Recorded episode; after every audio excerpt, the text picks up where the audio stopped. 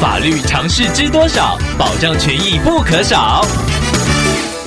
欢迎收听《法律知多少》时间，我们请到台湾瑞银法律事务所律师郑瑞伦来为您解答法律上的疑惑。各位听众朋友，大家好，我是郑瑞伦律师。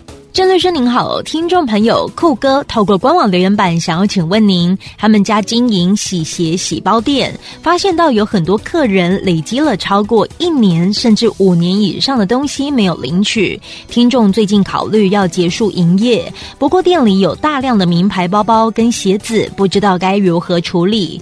由于开店的时间已经将近十年，许多收据都已经处理掉了，而且客人电话也常联络不上。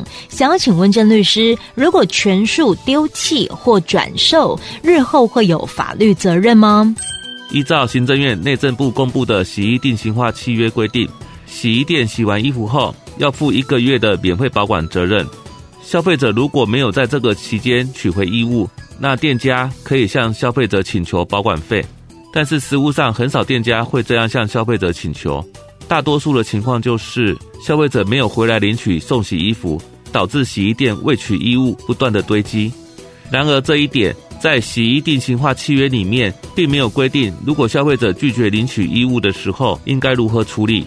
律师在这边建议听众朋友可以在结束营业之前再次联络客人，或者是张贴公告启事，要求送洗衣物的客人回来领取。如果逾期仍然没有人出面领取的时候，再考虑捐出、转售或者是丢弃。以上希望律师的回答可以帮助到听众朋友。法律知多少？小小常识不可少，让您生活没烦恼。